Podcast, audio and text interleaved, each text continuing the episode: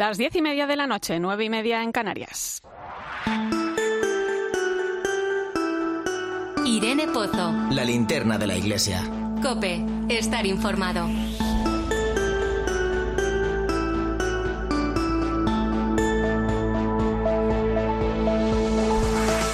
Tal? ¿Cómo estás? La vejez no es una enfermedad, sino un privilegio. Bellas palabras sacadas de una carta que el Papa Francisco escribía a los sacerdotes ancianos y enfermos que en Lombardía se reunían con motivo del Día de la Fraternidad. El privilegio de asemejarse a Jesús, el que sufre y lleva la cruz. Portadores de sueños, cargados de memoria, decía el Papa. Algo muy importante para las generaciones más jóvenes, porque si no hacemos memoria de nuestro pasado, si no somos capaces de aprender sobre lo ocurrido, de avanzar en el camino del perdón y la reconciliación, difícilmente caminaremos en el presente con vistas al futuro. Me enternece hablar de la relación de los jóvenes con los abuelos, no solamente en las relaciones familiares, sino en el mundo en general que nos rodea. Conocíamos esta semana la carta que el Papa emérito escribía al cardenal Rouco en respuesta a la felicitación enviada por los 70 años de ordenación sacerdotal de Benedicto XVI. Una carta muy entrañable donde hacía referencia al momento vivido hace 10 años en Madrid con motivo de la Jornada Mundial de la Juventud. El Papa emérito cuenta que cada domingo ven uno de los vídeos que el cardenal Rouco le ha enviado recordando lo vivido y reflexiona diciendo una iglesia en la que tantos jóvenes se reúnen alegres en torno al Señor no tiene nada que temer respecto a su futuro, aun cuando sobrevenga un chaparrón que intente disgregarlo todo. Gracias por esa alegría y resistencia. Nuestra fuerza es mayor que la lluvia. Gracias. Pues son las palabras de Benedicto XVI tras la gran tormenta que se vivió en Cuatro Vientos en la noche del 20 de agosto de hace ahora 10 años. Rayos, truenos, lluvia dejaron en silencio a los casi dos millones de jóvenes que participaban en la gran vigilia de oración. Nunca una tormenta había traído consigo tanta esperanza, tanta fuerza, tanta unidad y tanto valor para afrontar las pruebas de la vida. Una década después nos damos cuenta pues de que el tiempo pasa y hacemos memoria, una memoria agradecida que nos recuerda que los jóvenes son la gran esperanza para el futuro del mundo y de la Iglesia. Te invito a que nos acompañes esta noche. Vamos a alumbrar con la linterna de la Iglesia aquellas cuestiones que nos ha dejado la actualidad de estos días. Recibe un saludo de quien te habla, Irene Pozo, en este viernes 17 de septiembre. Escuchas la linterna de la Iglesia. Con Irene Pozo. Cope, estar informado.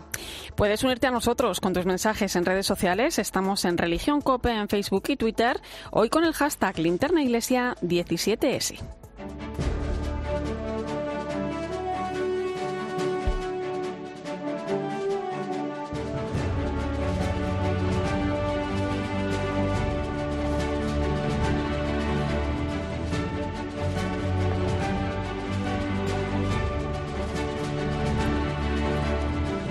Repasamos a esta hora las principales claves de la actualidad que nos deja la semana. Lo hacemos con la compañía de Nacho de Gamón. Buenas noches, compañero. Buenas noches, Irene. ¿Qué tal?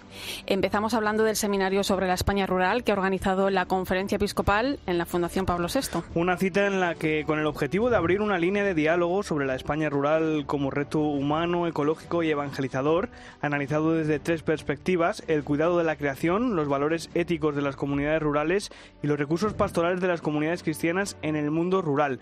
En la inauguración del seminario, el presidente de la Subcomisión Episcopal de Acción Caritativa y Social, Monseñor Jesús Fernández, justificaba así la importancia de este seminario. El tema planteado es de sumo interés. Afecta al 80% del territorio nacional.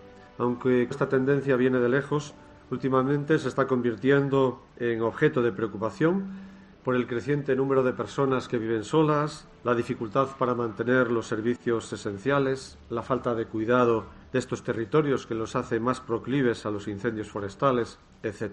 En esta primera sesión del seminario también participó el coordinador del equipo de estudios de Cáritas Española, Raúl Flores, quien proponía el papel que debe jugar la Iglesia en estos territorios. Tenemos que reconocer que hay muchos mundos rurales, que hay diversidad de ruralidad y tenemos que analizarlo. Tenemos que reconocer la presencia o la ausencia de la Iglesia en ese mundo rural. Ser conscientes de cuál está siendo nuestro papel. Tenemos que ser capaces de dar los primeros pasos. Desde la lógica del beneficio, muy poca gente va a invertir en lo rural. Afortunadamente, como Iglesia, tenemos otra lógica. Tenemos que desvelar la realidad positiva de lo rural. Tenemos que gritar para denunciar la injusticia, como puede ser la falta de derechos a ciudadanos que pagan los mismos impuestos. Tenemos que ser fermento de la comunidad. Y como decía hace un momento, asumir que algo que está muriendo, algo que también están haciendo. Pues como decíamos, es un seminario repartido en varias jornadas. La siguiente, el próximo lunes, se va a centrar en los valores éticos del mundo rural. Contará con una ponencia del jesuita Jaime Tatay sobre sostenibilidad, equidad, función social de la riqueza y justicia intergeneracional. Y se va a presentar una iniciativa de desarrollo rural llamada Proyecto Arraigo, Nacho. Y precisamente su director y fundador pasaba por los micrófonos de Mediodía Cope para explicar en qué consiste la iniciativa que trata de poner en contacto a personas que quieren ir a vivir al mundo rural con pueblos que buscan nuevos habitantes. Enrique Martínez Pomar señalaba el importante papel que juega la Iglesia en la integración de estos nuevos ciudadanos para nosotros la iglesia en los pueblos donde trabajamos pues siempre contamos con ellos. Hay casas que son de sacerdotes hay movimientos que pueden facilitarnos el que las personas entiendan más este proyecto que estamos llevando. La iglesia sus pastores sus sacerdotes en el mundo rural conocen el mundo rural y pueden dar también confianza del procedimiento que nosotros llevamos. Y esto ayuda mucho a que muchas familias se instalen aquí. Tenemos aproximadamente unas 15 familias que están viviendo en casas de sacerdotes. Pues una de esas familias que participa en Proyecto Arraigo es la formada por Flor y Fede. Este matrimonio argentino de 37 y 40 años ha llegado al municipio palentino de Paredes de Nava con sus dos hijos pequeños para poner en marcha en un centro de día para la tercera edad. Dicen que desde que lo presentaron se nota el interés y la necesidad que había entre los mayores del pueblo de una iniciativa de este tipo. Por eso, el recibimiento no ha sido ningún problema, sino todo lo contrario. Veníamos preparados para que, bueno, eh, al ser nuevos pobladores, la gente eh, por ahí esté reacia a recibirnos, pero realmente nos hemos llevado una sorpresa súper linda pararnos en, las callecitas del pueblo y preguntarnos cómo los, nos sentimos y si nos pueden ayudar en algo, que eso nos sorprendió porque de verdad que era algo nuevo para nosotros. Pues más cosas. En diferentes diócesis de España se están poniendo en marcha las semanas sociales con la vista puesta en la Semana Social Nacional que se va a celebrar en Sevilla, Nacho. Las Semanas Sociales de España son un servicio de la Conferencia Episcopal para el estudio, difusión y aplicación de la doctrina social de la Iglesia a las cuestiones sociales de notoria importancia y actualidad. En algunas diócesis, como en la de Orihuela Alicante, arranca mañana. Su coordinador, Jesús Fernández Pacheco, nos explicaba en declaraciones a COPE el objetivo de esta iniciativa. Uno de los objetivos es pretender potenciar la cultura del encuentro y la fraternidad universal y queremos recoger la llamada del Papa Francisco en la Fratelli Tutti a encontrarnos y proyectar algo que incluya a todos y a todas. Pretende ser un espacio para cuidar la amistad social como valor esencial de la vida pública, desde distintos ámbitos, de distintas ideas, distintas experiencias. Solo relacionándonos creemos que será posible que nazca una fraternidad abierta a todos. Barcelona también comienza mañana sus trabajos de cara a la Semana Social Nacional que tendrá lugar en noviembre de este año 2021 y que se inserta en el camino emprendido por el plan de trabajo de la Conferencia Episcopal para el periodo 2021-2025, estando también muy presente la cuarta concreción del itinerario del Congreso de Laicos, la presencia en la vida pública. Más cuestiones, sin perder la esperanza en la recuperación en los próximos meses, la Iglesia en España ha querido adelantar a este próximo domingo la celebración de la Jornada Mundial del turismo para que no coincida con la jornada de migraciones del último domingo de septiembre. Con el lema elegido por un turismo inclusivo, esta jornada pone el acento en las personas que están detrás de los fríos datos estadísticos, como explica Gustavo Ribeiro, director del Departamento de Pastoral del Turismo de la Conferencia Episcopal. Hemos podido ver por la crisis de la pandemia cuán importante es el turismo miles y miles de personas que han perdido sus empresas, sus trabajos, pero más allá de los números, no solo es motor de la economía, sino que hace al entretejido de la vida concreta de las personas. Y esta semana la Conferencia Episcopal ha celebrado la primera jornada dedicada a las oficinas diocesanas de protección de menores. Estas oficinas creadas en toda España tendrán un grupo de asesoramiento a su servicio en la Conferencia Episcopal para atender sus peticiones o necesidades concretas. En este primer encuentro, que contó con la participación del secretario general, Monseñor Luis Argüello, se han puesto en común algunas de las primeras experiencias en estas oficinas y también se han ofrecido ponencias sobre asuntos concretos relativos al funcionamiento de estas oficinas. Pues no queda nada. Nacho de Gamón, gracias. A ti, Irene, hasta luego. Y te cuento, te cuento más cosas. Las diócesis de la provincia eclesiástica de Sevilla, compuestas por la Archidiócesis de Sevilla y las diócesis de Asidonia, Jerez, Cádiz y Ceuta, Canarias, Córdoba, Huelva y Tenerife, retoman las procesiones por las calles. El Arzobispado de Sevilla ha levantado el decreto que hace unos meses redactaba Monseñor Juan José Asenjo ante la grave situación sanitaria provocada por el COVID-19 y que prohibía cualquier tipo de culto externo. La religiosidad popular vuelve a la calle, como nos cuenta el delegado de Medios de Sevilla, Adrián Ríos. Buenas noches, Adrián. Buenas noches, Irene. Efectivamente, una vez publicadas nuevas disposiciones el pasado 1 de septiembre por parte de la Junta de Andalucía, donde se relajan las medidas de prevención contra la COVID-19, las diócesis que componen nuestra provincia eclesiástica han considerado conveniente retomar la normalidad en el culto externo. De todos modos, los obispos siguen exhortando, en este caso a las hermandades y cofradías que tienen previstas salidas procesionales, a atender las disposiciones y recomendaciones de las autoridades públicas que todavía siguen vigentes. Pues las procesiones no se van a hacer esperar. De hecho, la primera en Sevilla es este domingo con la imagen de la Divina Pastora, que saldrá a las 7 menos cuarto de la tarde desde la iglesia de Santa Marina. Viajamos ahora a Teruel, que desde mañana va a tener nuevo obispo. Es José Antonio Satué, que será ordenado y tomará posesión a las 11 de la mañana en la Catedral Turolense en una ceremonia que podrá seguirse por 13. Satué, de 53 años, natural de Huesca, llega a la diócesis aragonesa tras trabajar como oficial en la Congregación para el Clero durante los últimos seis En declaraciones a Cope Teruel, el nuevo obispo reconocía que tiene muchas ganas de conocer a fondo la diócesis y de seguir con los planes que tenía para ella su anterior obispo, Monseñor Antonio Gómez Cantero. Continúan los planes que la diócesis ya tenía y poco a poco pues iremos descubriendo no tanto la persona del obispo como la diócesis en su conjunto cómo fortalecer más la fe, cómo dar un mejor testimonio, cómo estar más cerca de las personas que sufren, cómo transmitir la fe. Se trata de dejarte transformar ¿no? por esta tierra, por esta gente, por esta iglesia y aportar lo que uno lleva de Teruel a Burgos, porque allí el arzobispado ha encargado una encuesta para conocer la percepción que tiene la sociedad burgalesa de la Iglesia Católica y de su labor. Cope Burgos, Raúl González, buenas noches. Buenas noches, Irene. Han sido más de 700 las encuestas telefónicas realizadas por una empresa externa entre los burgaleses para conocer su percepción sobre la Iglesia en la provincia. El 60% ha respaldado la labor que realiza la archidiócesis. El arzobispo de Burgos es don Mario Zeta. Creo que era bueno contar con un estudio objetivo porque una cosa es lo que se dice, lo que se piensa, lo que parece, pero bueno, aquí aparece un estudio objetivo, estadísticamente contrastado, para hacer una radiografía objetiva de lo que es la Iglesia en Burgos. Según la encuesta, el 67% de los burgaleses se declaran católicos y un 24% practicantes habituales. Lo más positivo de la Iglesia, dice la encuesta, es su labor social y de apoyo a los colectivos más vulnerables. Por el contrario, reclaman una mayor modernización, transparencia, flexibilidad y cercanía al resto de la sociedad. Además, destacan que la pandemia ha provocado un aumento de la fe. Así lo apunta Beatriz Núñez, profesora de Estadística Aplicada de la Universidad de Burgos. En general, la fe se ha fortalecido. Una cosa es ir a misa, otra cosa es considerarte católico y otra cosa es decir tengo fe. Entonces, ¿qué nos contestan? Pues tenemos que el 49% es más solidario y cercano a los demás. Por cierto, también han publicado que la programación religiosa de la cadena COPE es un referente para el 20% de los encuestados. Bueno, pues trataremos de estar a la altura de esas personas que nos consideran un referente de la información religiosa. Y terminamos nuestro repaso en Oviedo, donde se está celebrando el jubileo de la Santa Cruz, el tiempo de perdonanza que comienza, comenzó el 14 de septiembre, concluye el 21 de este mismo mes. Además, durante este año, todos los días al finalizar la misa, queda expuesto el Santo Sudario en la Cámara Santa. Cope Oviedo, Carlos Fernández, buenas noches. Buenas noches, Irene. Llevamos cuatro días de jubileo de la Santa Cruz o Perdonanza en la Catedral de Oviedo desde que el pasado martes el nuncio apostólico Bernardito Cleopas presidiese la primera de las Eucaristías.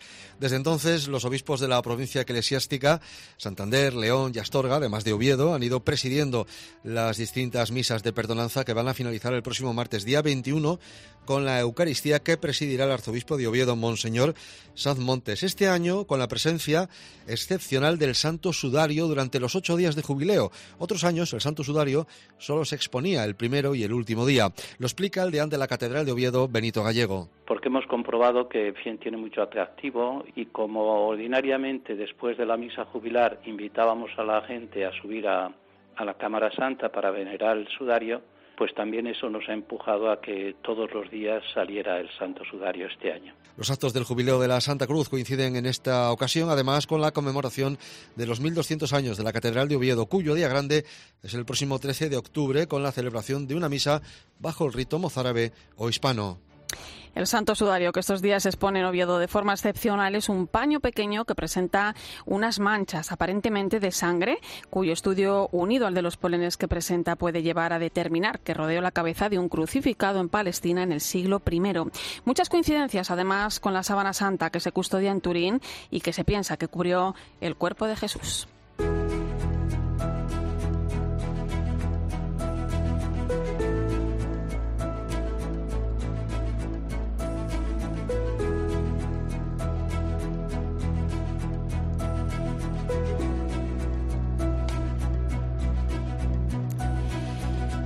Multitud de fieles lo veneran cada año. Vamos a profundizar un poco más en este tema con José Luis González Vázquez, es canónico de la Catedral de Oviedo y delegado de Liturgia y Ecumenismo de esta archidiócesis. Buenas noches, José Luis. Muy buenas noches. Eh, ¿Qué nos lleva a pensar que el sudario de Oviedo efectivamente cubrió el rostro de Jesús? La tradición de la Iglesia nos habla de que la Verónica cubrió su rostro con un paño durante la Pasión. Eh, ¿Se puede referir a este mismo paño? No, son dos realidades distintas. El Santo Sudario, según sabemos, era un lienzo que se cubría, eh, se cubría con él el rostro de las personas que habían muerto para recoger, pues, pues el, eh, todo lo que expulsaban del, del pulmón antes de, de llevarles al, de darle sepultura. Entonces, este sudario, una vez, incluso un poquitín antes de morir, cuando la cara estaba excesivamente desfigurada, se, se le tapaba con un lienzo repito, eh, recogía el vómito que producía eh, la situación trágica de muerte del, ajusticiado. Entonces, eh, la función, como digo, era recoger el líquido, pulmonar que salía por los orificios de la nariz, por la boca, y en este espacio de transportar el cadáver hasta, hasta su sepultura definitiva. Em, ¿Qué es lo que dice la ciencia? ¿Qué estudios se han hecho al respecto con el Santo Sudario de Oviedo?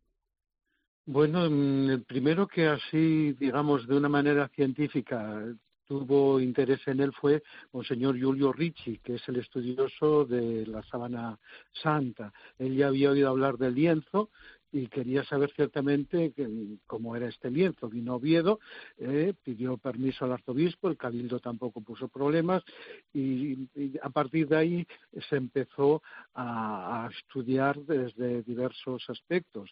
Eh, químicos, médicos, biológicos, etcétera. Entonces él quedó admirado de, la categoría de este, de este lienzo.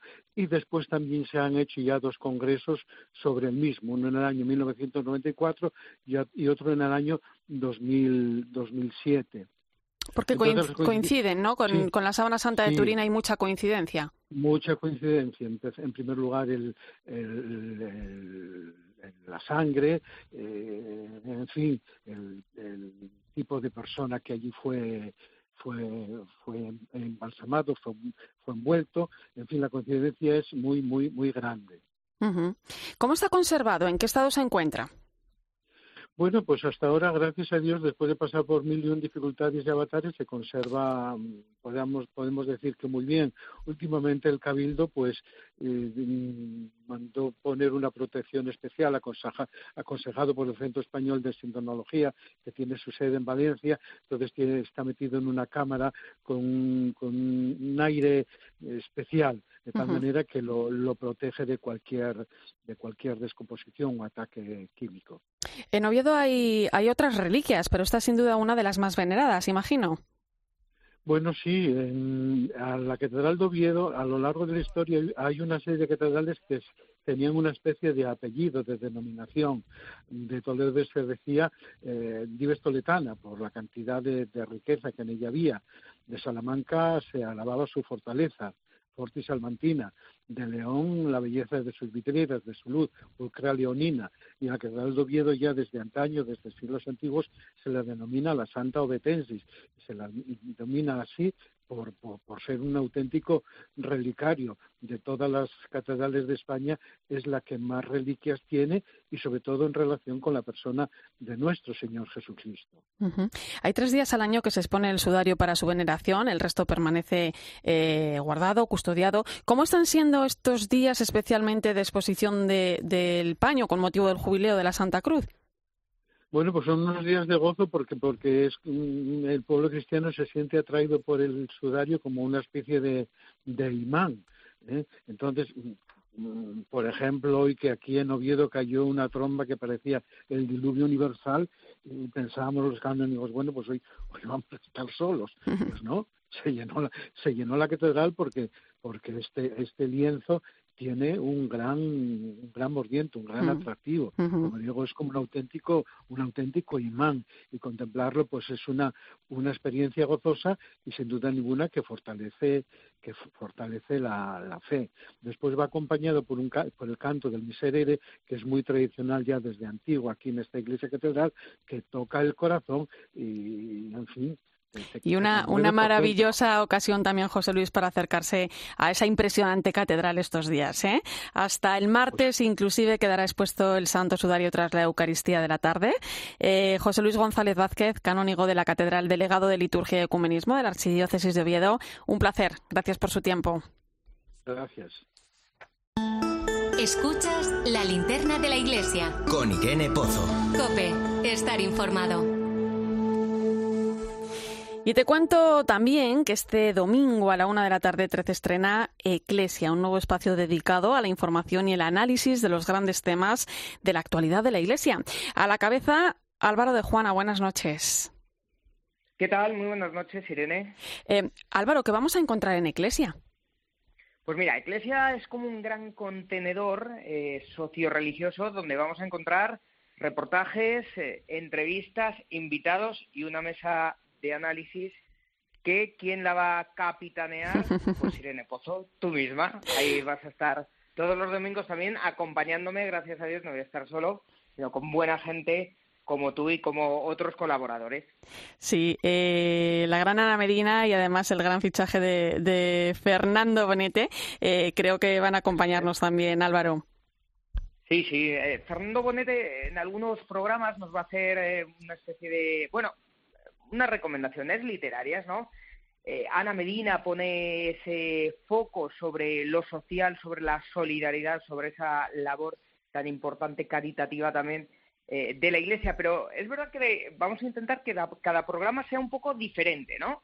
Que tenga actualidad, eh, que tenga también profundidad, que tenga análisis y que vaya cambiando, ¿no? Cada semana. Es decir, que va, bueno, nos va a sorprender, yo creo, y esperamos que sorprenda eh, a la gente más de una hora, ¿eh? Una hora y veinte aproximadamente eh, de programa también. Oye, para un programa vivo, ¿eh? En el que van a pasar muchas cosas, Álvaro.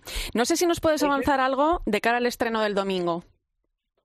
Pues mira, vamos a tener un padrino eh, de excepción, ¿no? Que es el cardenal don Juan José Omella, presidente de la Conferencia Episcopal Española, arzobispo también de Barcelona, que ha querido estar con nosotros en este primer día, va a querer estar ahí y bueno, al que le vamos a hacer algunas preguntas eh, que nos afectan a todos estos días. Por ejemplo, vamos a intentar conversar con él sobre esta subida del precio de la luz, ¿no? que a todo el mundo nos afecta, sobre, por ejemplo, el trabajo de Cáritas, el drama de, los eh, inmigrantes y, bueno, otras muchas cuestiones que esperemos nos responda el domingo el eh, presidente de la conferencia. ¿Hay nervios?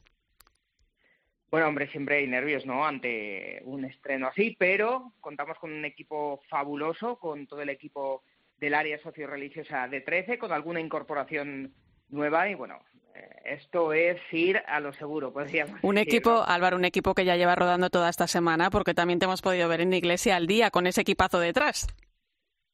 Sí, la verdad es que sí. Bueno, pues eh, también hemos comenzado este programa nuevo por las mañanas, ¿no? Que es un informativo también eh, con eh, entrevistas, reportajes, eh, algo muy dinámico de unos 20 minutos, justo después de la Santa Misa de la Adoración y del Ángelus. Y la verdad, bueno, esta semana está funcionando muy bien, nos está viendo mucha gente y también queremos acercar esa iglesia, ¿no? En salida de la que tanto habla el Papa Francisco y también responder a esas inquietudes que tenemos los católicos de a pie. Pues Álvaro, ánimo en esta tarea que no deja de ser un puente ¿eh? en la misión de la Iglesia. Eclesia, los domingos a la una de la tarde en 13. Suerte, compañero. Muchas gracias. Para tomar juntos el aperitivo, ¿eh? El domingo todos invitados a partir de la una. Ahí nos vemos. Y a partir de las 11, las 10 en Canarias, vamos a poner el foco en el viaje que el Papa Francisco ha realizado a Budapest y Eslovaquia. Un viaje que nos deja mensajes e imágenes memorables. Ha visitado dos países y cinco ciudades en menos de cuatro días. Muchos ojos puestos en la resistencia física del Santo Padre al que hemos visto recuperado de su operación, con buen aspecto y muy contento de llevar la palabra a tantísima gente. Recuerda que puedes seguirnos también en redes sociales. Estamos en Religión Cope en Facebook y Twitter, hoy con el hashtag Linterna Iglesia 17S.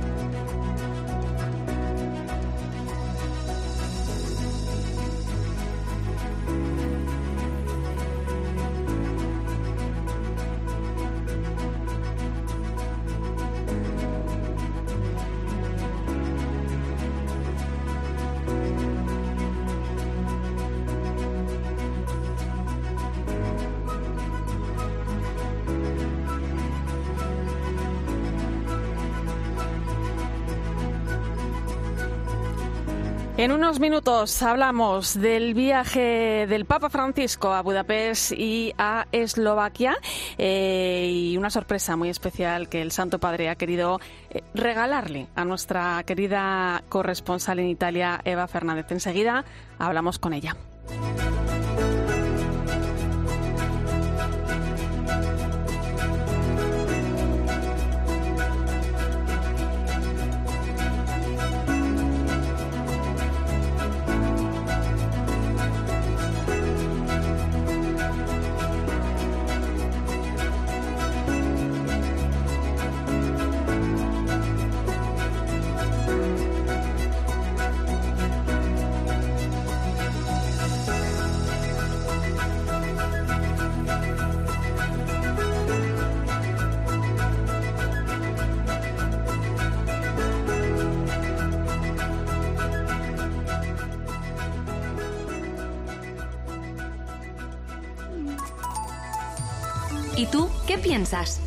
Escribe a Irene Pozo en Twitter en arroba religión-cope y en nuestro muro de Facebook Religión Cope. Este fin de semana, Cristina tiene un plan. Desde las 10 de la mañana hasta las 2 quiero contarte las mejores historias, emocionarme contigo, reírme contigo. En Cope, de 10 de la mañana a 2 de la tarde, los sábados y domingos, el mejor entretenimiento lo encuentras en fin de semana con Cristina López Slichting. Buenas noches. El número premiado en el sorteo del cuponazo celebrado hoy ha sido 98.800 98800 Serie 26026. Este número ha obtenido un premio de 9 millones de euros. 15 millones si se ha jugado al cuponazo XXL. Puedes consultar el resto de los números premiados en juegos11.es. Mañana tienes una nueva oportunidad con el sueldazo del fin de semana. Buenas noches. Y recuerda, con los sorteos de la 11, la ilusión se cumple. Escuchas la linterna de la iglesia. Y recuerda, la mejor experiencia y el mejor sonido solo los encuentras en cope.es y en la aplicación móvil. Descárgatela. Esto es un brindis por la gente pata negra, la que brinda con un vino excelente. La tierra le da la vida. La viña le da grandeza. El vino es pata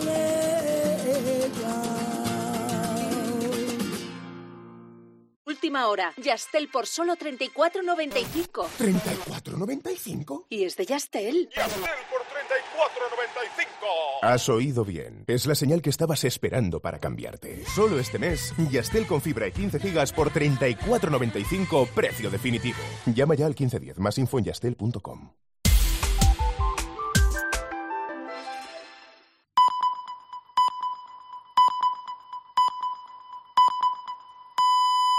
Son las 11 de la noche, las 10 en Canarias.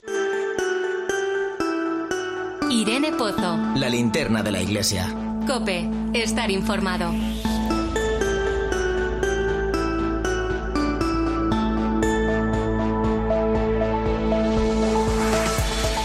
A esta hora vamos a analizar el viaje del Papa Francisco a Budapest y Eslovaquia. La primera parada, como cada viernes, es en el Vaticano. Nuestra corresponsal Eva Fernández ha acompañado al Santo Padre en este trayecto.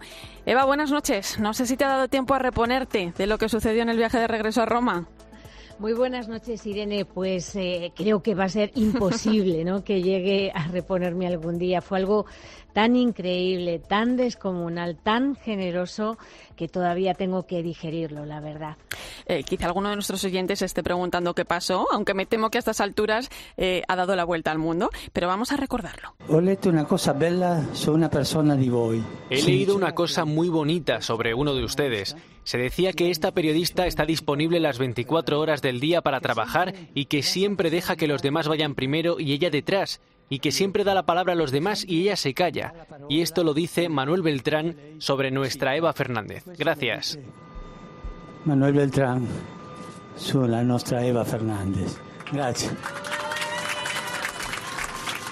Con ovación incluida, Eva. ¿Cómo recibe uno así de sopetón esta sorpresa? ¿Cómo viviste ese momento? Pues eh, fijaros, la rueda de prensa justo finalizaba y el avión, de hecho, estaba a punto de aterrizar.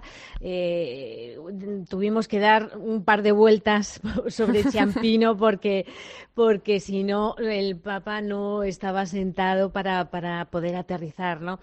Pero justo cuando se iba, de repente el Papa dijo, tengo que deciros una cosa bonita sobre una persona de vosotros, ¿no? Y, dijo, lo, y lo dijo como una flor antes de irme. Entonces, ahí todos nos pusimos con las antenas preparadas porque evidentemente algo iba a decir el Papa, ¿no? Y bueno, pues de repente mm, suelta estas palabras que acabamos de escuchar, palabras que había leído de nuestro compañero José Le Beltrán, que ha quedado bautizado como Manuel Beltrán ya. Director de Vida Nueva, colaborador también de este programa. Exacto, efectivamente, ¿no? Entonces, eh, claro, bueno, pues cuando sobre todo mm, utilizó el nuestra, ¿no? Nuestra, eh, que me parece un detalle muy bonito de cariño, ¿no? Yo pues quería morirme y a la vez pues eh, saltar a dar un abrazo al Papa, ¿no? Y, y no pude más que emocionarme con el aplauso de los compañeros. Fue muy increíble eh, porque mm, el Papa acababa de regresar de un viaje agotador y se ve que, tenía premeditado decir unas palabras, porque el Papa eh, no da puntadas sin hilo, ¿no? Y entonces lo que en el fondo quería Irene, y estoy segurísima, es mm, dirigir eh, esas palabras a tantos periodistas que en tantas partes del mundo hacen su trabajo y, mm, y a lo mejor pues no están en primera fila y, eso es lo que el Papa quería hacer, ¿no? Um, en ese momento estaba yo, pero podía haber sido otro compañero del avión y, seguro que tantos, tantos periodistas que, que, de verdad los conocemos eh, y, que, y que hacen también su trabajo en tantas partes del mundo. A mí no se me ocurre mejor persona ¿eh? para representar a tantos periodistas, Eva. Oye, un viaje que, comenzaba con una parada en Budapest. Voy a seguir llorando, o sea, no, sé, no voy a poder hablar de lo que realmente importa aquí, que es del viaje del Papa. Venga, vamos a intentarlo. Primera parada Budapest, donde el Papa, eh, bueno, pues asistía a clausurar el Congreso Eucarístico Internacional. Fueron muy poquitas horas allí, pero yo te quería preguntar con qué te quedas de ese tiempo en Hungría. Pues me quedo, mm, los eh, fogonazos que, me vienen al recordarlo son las 100.000 personas que participaron en la misa, con esa preciosa homilía del Papa en la que nos alertó de la tentación de, construirnos una imagen de Jesús a la propia medida y hacer una caricatura de Cristo. ¿no? Y es una homilía que yo mm, invito a todos los oyentes a que la relean cuando puedan, porque ayuda muchísimo a comprender la maravilla de que, Jesús se haya querido quedar con nosotros en la Eucaristía. Mm, de verdad que ayuda personalmente a, que cada vez que comulguemos pues nos demos cuenta de, del milagro y, del, y, del, y del amor que, Dios eh, ha tenido con nosotros al quedarse. ¿no? Y luego con esa, mm, me quedo también con esa cordialidad que hubo en el breve encuentro con el gobierno húngaro, incluido el primer ministro Víctor Orbán, que aunque mucha gente esperaba lo contrario, pues no fue así, ¿no? Y de hecho mm, se van a encontrar con la suerte de otro viaje apostólico, porque lo contó el Papa al, regresar, que había hablado con ellos de la impresión que se había quedado mm, de, su corta estancia por Hungría y que, y que iba a poner en marcha otro viaje. O sea que a lo mejor en, en, breve se regresa, ¿no? Y luego mm, también Irene me quedo con, con, la alegría de volver a ver al Papa subido al Papa móvil. No lo habíamos visto desde que terminó la pandemia, porque en el viaje a Irak no se utilizó el Papa móvil por cuestiones de seguridad y, con esa cantidad de familias y de niños que pudieron saludar al Papa. Eva, de Hungría a Eslovaquia, país que ha visitado el Papa durante tres días. Em, en unos minutos vamos a tener ocasión de detenernos en los momentos más importantes de, este viaje y en los mensajes que nos ha dejado el Papa. Eh, pero tú has podido vivir muy de cerca con el Santo Padre cada uno de sus pasos pero también has andado entre sus gentes. ¿Cómo han acogido al Papa? ¿Qué ha significado para Eslovaquia la presencia de Francisco? Pues eh, eh, en Eslovaquia, igual que pasó en Hungría, mm, eh, he de deciros que había un otro gran aire de familia, ¿no? Y se ha recibido al Papa con un cariño enorme. Eso sí, a diferencia de, mm, los encuentros a los que estamos acostumbrados en Hispanoamérica o en el sur de Europa o en España, era como, mm, como si no se atrevieran mucho a gritar, ¿no? Eran muy comedidos. Pasaba el Papa en el Papa móvil y entonces agitaban las banderillas con una cara de entusiasmo, pero se quedaban en la cara, ¿no? Entonces se lo pregunté a una voluntaria, ¿no? Porque como lo que te daban eran ganas de ponerte viva el Papa, hacer como un poquito de ambiente, ¿no? Te daban ganas de, de eso, ¿no? Entonces me dijo que y me dejó impresionada Irene, me dijo es que en Eslovaquia hemos estado muchos años aprendiendo a estar callados, ¿no? Se refería a la etapa del comunismo, ¿no? Entonces, mm, evidentemente eso explicaba mm, ese, esa forma de gritar tímidamente, ¿no? Pero que no significaba, no ha significado que no se volcaran, porque, por ejemplo, nada más aterrizar el Papa, todas las campanas de las iglesias de Bratislava comenzaron a, tocar. O sea, la, la felicidad, por ejemplo, de la primera ministra de, Eslovaquia, de Susana Kaputovan, que esto es mm, muy significativo porque es una persona muy querida en su país, ha sido el artífice de este viaje, entonces eso también ha influido mucho en cómo se le ha recibido el Papa quedó un poco conquistado por, por la vitalidad de, de esta eh, primera ministra y, y, luego ya sabéis la, lo que ocurrió en la despedida, que fue muy impresionante, ¿no?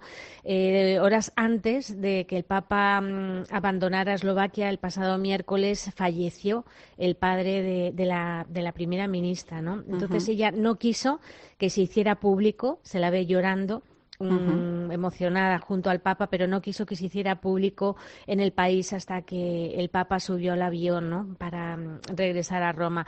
Y, mm, y, nadie se va a olvidar pues cómo el Papa quiso destacar el trabajo de las misioneras de la caridad, que tuvo que ser impresionante, mm. aunque no tenemos imágenes, el hecho de desplazarse al barrio de la comunidad romaní para señalar un poco a la, mm, a, Eslovaquia, mm, pues que hay ahí un, grupo de personas, una comunidad en la que, mm, bueno, pues desgraciadamente en el país se les ha aislado, ¿no? Y entonces eh, el Papa estando junto a ellos fue una forma de, poner el foco y de recordarles que la Iglesia nunca les va a dejar al margen, ¿no? Esto también fue un ejemplo para, para todo el resto de Eslovaquia.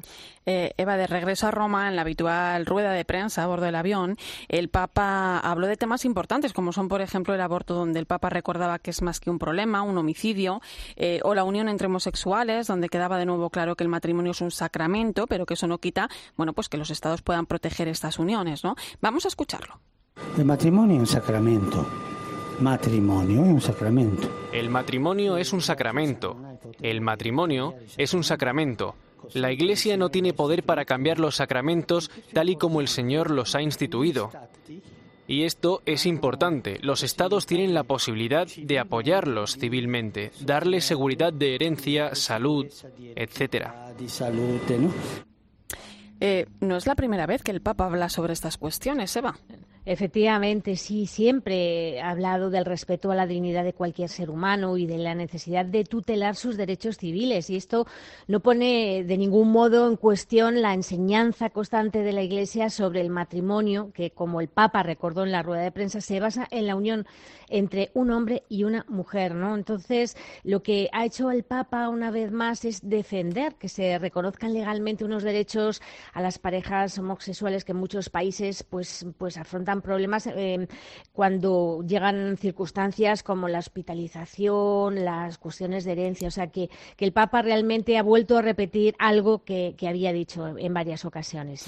Bueno, pues antes de despedirte, eh, nada, muchos han sido los ojos que se han puesto sobre el Papa, ¿no? Sobre la salud del Papa, la resistencia física en este viaje, Eva, después de, de la operación quirúrgica a la que fue sometido. ¿Cómo has visto al Papa? Bueno, pues estupendamente. El Papa está fantástico, casi mejor que antes. De hecho, bromeó al inicio de la rueda de prensa diciendo que alguno le había visto tan bien que hasta se estaba animando a operarse de lo mismo para ver si se quedaba como el Papa. O sea que en distintos actos en los que le habían preparado un asiento optó por permanecer de pie. Ha sido una gran alegría para todos comprobar que cómo se encuentra el Papa y, eso significa que, tenemos mucho por delante y a ver los próximos viajes cuando los confirma, pero, pero yo creo que, que muy pronto tendremos noticia de algún nuevo viaje. Pues un placer charlar contigo, Eva. Espero que hayas descansado un poquito. Bueno, eh, un, bueno, lo haremos, lo haremos, poco a poco. bueno, un fuerte abrazo. muchas gracias, Irene. Un abrazo para todos. 11 y 11 minutos de la noche, una hora menos en Canarias. Enseguida, enseguida seguimos analizando los principales mensajes que nos ha dejado el Papa Francisco a su paso por Eslovaquia. Irene Pozo. La linterna de la iglesia. Cope, estar informado. Entramos en tiempo de tertulia. Me acompañan esta noche el profesor de la Universidad Pontificia Comillas, Fernando Vidal. Bienvenido. Muchas gracias. Buenas noches. Y la periodista de ABC, Laura Daniele. Buenas noches. Buenas noches, Irene, y buenas noches a todos. Pues comenzamos con una pequeña valoración de este viaje. Un titular, Fernando. Bueno, yo creo que es el viaje de los puentes y la Tierra Media. Es un, un viaje de, que llama a todos al encuentro y a ser raíz también. Laura. un viaje que llama a la unidad, ¿no? Y que habla también de una Europa que necesita un alma, como decía justamente esta semana la, la presidenta de la Comisión Europea, que justo han coincidido el, el mensaje de, de, de, inicio de curso de, de, bueno, el curso político europeo con el viaje del Papa a Eslovaquia, en el que la mayoría de los, mensajes se han centrado justamente en esto, ¿no? en Europa, que es una de, las grandes preocupaciones del Papa Francisco. Y sobre Europa también hablaba el, Papa en esa rueda de prensa de regreso a Roma. Em, se pronunciaba sobre Europa, sobre sus raíces, sobre cómo soñaron eh, los padres fundadores a Europa. Vamos a escucharlo. de Europa e avanti, ¿no? Buscar las raíces de Europa y llevarlas adelante. Y todos los países deben ir adelante es cierto que algunos intereses, quizá no europeos, intentan utilizar la Unión Europea para la colonización ideológica y eso no es bueno. no va. Pues Eslovaquia forma parte de los 27 estados que conforman la Unión Europea. Es un país, bueno, pues que poco a poco ha ido recuperando su identidad tras la caída del bloque soviético y todo lo que ello significa, ¿no? El fin de la era comunista, la caída del muro de Berlín. Em, escuchábamos al Papa hablar de buscar las raíces de Europa y mm, además en el discurso que pronunció a las autoridades del, del país, el Papa aprovechó para pedir una Europa que se distinga por su solidaridad y que vuelva a situarse en el centro de la historia. ¿Qué significa esto y cómo puede ayudar la visita del Papa a ello? Fernando. Bueno, en un mundo dividido en el que hablar de comunidad internacional parece a veces eh, una, broma por, las competencias crecientes que existen, eh, pues lo que nos llama es a ser el, continente de la fraternidad, haciendo uso del color azul de la bandera eslovaca recordaba que el azul es el color de la fraternidad, por eso es el color de la bandera de Europa. Y nos decía que, Europa precisamente tiene que soñar a lo grande, y soñar a lo grande no es soñar a lo grande consigo misma, sino volver a soñar la civilización mundial, volver a recorrer la senda del progreso que él dice que realmente ha vivido un retroceso. Por lo tanto, nos habla de una Europa azul, de la necesidad de que Europa sea el, corazón azul de la humanidad, el corazón de fraternidad. Sí, eh, mm, también el Papa nos habla de, bueno, de esta, de, este proceso, ¿no? De, de, bueno, como de especie de decadencia que ha vivido Europa también en estos últimos, de estas últimas décadas, ¿no? Y dice, bueno, pero ¿dónde está el origen, ¿no? De ese, de ese proceso, si no es también en los propios cristianos que hemos perdido esa libertad del Evangelio y le hemos cambiado por otra, por estos populismos, ¿no? Que nos hacen vivir contentos a fuerza de recibir pan y poco más. Entonces él dice, bueno, a lo mejor es que lo que debemos recuperar es el ardor, ¿no? Por el anuncio del Evangelio y la libertad que nos da el sentirnos realmente cristianos. Y bueno, creo que ese es un, también un mensaje importante que, bueno, que justamente también coincide justamente con este mensaje de, de la presidenta de la Comisión que decía estos días que a Europa le falta un alma, un ideal, una voluntad política y bueno, y que también me hizo acordar mucho lo que le, bueno, lo que hace unos meses dijo el Papa al propio presidente de nuestro gobierno cuando, cuando le habló de que el árbol tiene de, de, lo que el árbol tiene de florido vive de lo que tiene sepultado, ¿no? Y precisamente esta Europa es una Europa que anda, ¿no? Con un alma perdida, con a veces sin rumbo y que a veces el, objetivo realmente es la unidad, el poder volver a encontrar las raíces cristianas, pero que no las encontramos precisamente porque estamos muy secularizados y muy descristianizados. Em, Eslovaquia es un país de menos de 6 millones de habitantes, donde el 65% de la población es católica, el 85% cristiana. Eh, es también tierra de martirio, es mucho lo que han sufrido los cristianos bajo el régimen comunista. Y mm, nada más llegar al país, el Papa se reunió con representantes de las iglesias cristianas. Lo escuchamos. Y ahora un trato percorso Y ahora los une un tramo de camino en el que experimentan lo hermoso, aunque al mismo tiempo difícil, que es vivir la fe como personas libres. Existe, en efecto, la tentación de volver a ser esclavos, no ciertamente de un régimen, sino de una esclavitud todavía peor, la interior. Las esclavitudes interiores. Decía el Papa, además, en otro momento del discurso, que las razones históricas o los vínculos políticos no pueden ser obstáculo en el camino. Efectivamente, y nos llama a una unidad que no se basa en la comunión de intereses meramente, ni se basa en las ideologías, sino que nos habla de un ecumenismo en torno al servicio a los pobres, ¿no? Y una Europa que se crece cuando se vuelca en la atención a los más pobres, a la solidaridad, a la cohesión y especialmente en lugares diferentes del mundo, donde hace un papel de puente de esa tierra media a la que, que es también el modo de caracterizar a, a, Eslovaquia, ¿no? A mí me gustó el que nos dijera de qué somos raíces nosotros, de qué somos raíces en la vida, ¿no? Pues somos flor y somos fruto de muchas cosas, ¿no? Pero nos pregunta Europa de qué es raíz en el mundo y cada uno de nosotros de qué somos raíces. A mí me parece realmente un viaje profundo, ¿no? Un Ojo, el Papa le gusta ir a lo concreto, o sea, eso es una mm, pregunta para hacernos cada uno, ¿eh? Claro, claro. Y entonces dices tú, bueno, pues en mi vida yo estoy siendo tierra media para encontrar a quién, ¿no? Puente para que se encuentre quién, raíz de qué. Por eso me parece un viaje realmente que va a lo geoestratégico, pero que va al corazón de cada uno, como no puede ser de otro modo también. Y, además un viaje donde el ecumenismo, la unidad de los cristianos también ha, estado muy presente, ¿no? La clave, caminar juntos. Sí, caminar juntos, y el Papa lo dice bien claro, o sea, llevarnos bien es un deber de todos. O sea, nadie escapa, ni los líderes religiosos, ni los eh, cristianos de a pie. Es un deber de todos, ¿no? Porque la fe, dice el Papa, es como los puentes que mantienen unidas las dos orillas, no las, no las, no las funde, porque las, orillas siguen estando a las orillas, pero de alguna manera los puentes unen esas orillas. Y ese es el papel que tienen los cristianos en este mundo, los cristianos y bueno y, cualquier hombre de fe, independientemente de la fe que, que tenga, ¿no? Entonces el Papa lo que quiere es eh, que realmente seamos capaces de dar testimonio y de que, bueno, que nuestras, de nuestras palabras nunca haya división, ¿no? Que seamos justamente más puentes y no eh, generar confrontación, división y demás. Entonces, eh, creo que, bueno, que lo importante del gran mensaje que, que el Papa nos da en este viaje tan, tan importante es que, bueno, que debemos, eh, que el ecumenismo también tiene una parte, como decía Fernando, que es de acción, o sea, porque el cristianismo es algo muy concreto, se lo decía hace unos meses al, al sociólogo francés Dominique Walton cuando en un libro de entrevista que, que, que hizo con él, y él comentaba esto, ¿no? que el cristianismo es algo muy concreto y por eso para él el ecumenismo es el ecumenismo de la caridad, unirnos para, para ayudar en aquellas cosas donde nos encontramos con Jesús, que es ayudar a los que nos necesitan, a los más pobres.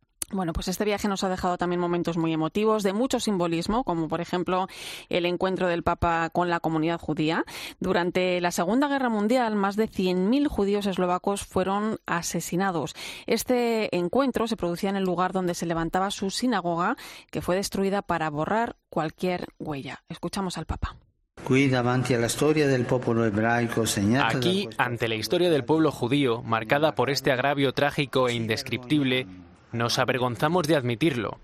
¿Cuántas veces el nombre inefable del Altísimo ha sido usado para realizar acciones que por su falta de humanidad resultan inenarrables? ¿Cuántos opresores han declarado, Dios está con nosotros, pero eran ellos los que no estaban con Dios?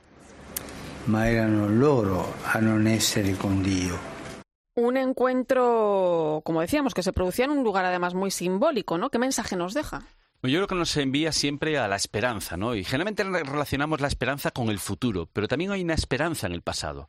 Una esperanza que lo que hace es ir eh, recogiendo momentos perdidos, recogiendo momentos en los que hemos sido derrotados o hemos hecho el mal y los cura, los sana, los, los, eh, cicatriza.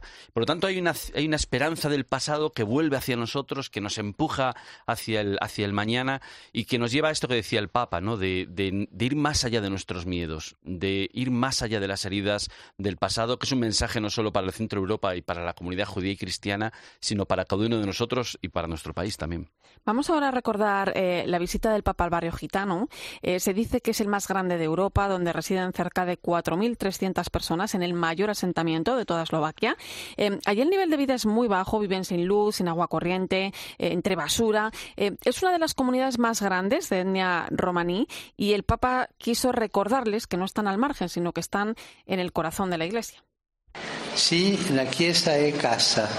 Es casa vostra. Sí, la iglesia es casa, es su casa. Por eso quisiera decirles de corazón que ustedes son bienvenidos. Siéntanse siempre en casa en la iglesia y nunca tengan miedo de estar aquí. Que ninguno les deje a ustedes o a cualquier otra persona fuera de la iglesia. Un altro dalla Chiesa. Pues el Papa habló también de prejuicios, incluso entre los cristianos, de no saber, eh, o sea, de juzgar sin saber, y habló de la necesidad de recuperar dignidad y pasar de los prejuicios al diálogo, de las cerrazones a la integración. Bueno, este mensaje a mí me resultó como una especie de mensaje indiferido, ¿no? Al, encuentro que había tenido unos días antes con Víctor Orban en, en Budapest y un mensaje no solo a, Orban, y a, sino a todas las autoridades europeas también, donde el Papa marca el camino de a dónde nos lleva no eh, comprender al otro, sino entender su, su situación, no poder mirarle a los ojos y no verle como hermano. Entonces él lo dice claro, ¿no? Los prejuicios, los juicios solo aumentan las distancias, marginar a las personas no resuelve nada y cuando se alimenta la cerrazón, antes o después estalla la rabia. O sea, lo dice más claro no se puede decir, o sea, no hay mayor necio que el que no quiere oír. Y es verdad, como decía Eva, que el Papa no da puntada sin hilo, ¿no? Y lo que nos está llamando es a una integración que, es, que lo reconoce que es un proceso lento, pero que es vital y que es la única manera de avanzar hacia el futuro. Y yo, yo la verdad es que no lo había visto así y tiene toda la razón, Laura. Es verdad que es un mensaje en diferido al primer encuentro que tuvo. Y en ese encuentro con la comunidad salesiana, pues efectivamente, que sirve allí a los gitanos, efectivamente las personas Gran gitanas trabajo, son ¿eh? Sí. los más marginados en todo Centro Europa. No nos hacemos idea de la cantidad de represión que tienen, desplazamientos forzosos. Bueno, es una marginación realmente extrema la que sufren el pueblo gitano. Y me gustó la llamada a, los, a, a nuestros queridos salesianos, ¿no? Estén allí donde sirven, donde no hay poder, ¿no? Yo creo que es una llamada para todos nosotros y también para los políticos de nuestro país, ¿no? Servicio y no poder. Si os tuvierais que quedar con una palabra de este viaje, ¿cuál sería? Bueno, una sola familia universal, que es Bueno, la frase que más dice el Papa, ¿no? Pero dices, una sola familia. Para mí es la pregunta, ¿de qué somos raíz? De que somos raíz, una familia universal. Eh, muchas son las imágenes de este viaje. Hubo también eh, encuentro con los jóvenes, con la vida religiosa. El Papa visitó también a las misioneras de la caridad, nos lo contaba Eva, atienden a personas sin hogar allí. Hemos visto a Francisco con buen aspecto, le hemos visto contento de poder llevar la palabra, acercarla a tantísima gente. Prueba de ello es que de regreso al Vaticano, el Papa ha seguido con su agenda. Hoy mismo recibía a los responsables de las comisiones de catequesis de las conferencias episcopales europeas, que estos días han han participado en un encuentro organizado en Roma sobre catequesis y catequistas para la nueva evangelización, donde eh, pedía escuchar más las necesidades reales de las personas para comunicar mejor el Evangelio. Se ha visto también con el presidente de Irlanda, con representantes de asociaciones de movimientos laicos católicos. Recordemos que acaba de entrar en vigor la nueva norma que limita la duración de mandatos. En fin, que tendremos que ir hablando de ello en los próximos días, porque parece que el Papa ha cogido carrerilla y que nosotros nos quedamos sin tiempo. Fernando Vidal, gracias. Muy buenas noches. Laura Daniele, hasta la próxima. Buenas noches a todos. Y nos vamos escuchando también al Papa Francisco en Eslovaquia durante la misa de clausura de este viaje, una llamada a los cristianos a ser signos de contradicción. No esto. No olvidemos esto, no se puede reducir la fe a azúcar que endulza la vida, no se puede. Jesús es signo de contradicción. Jesús es signo de contradicción.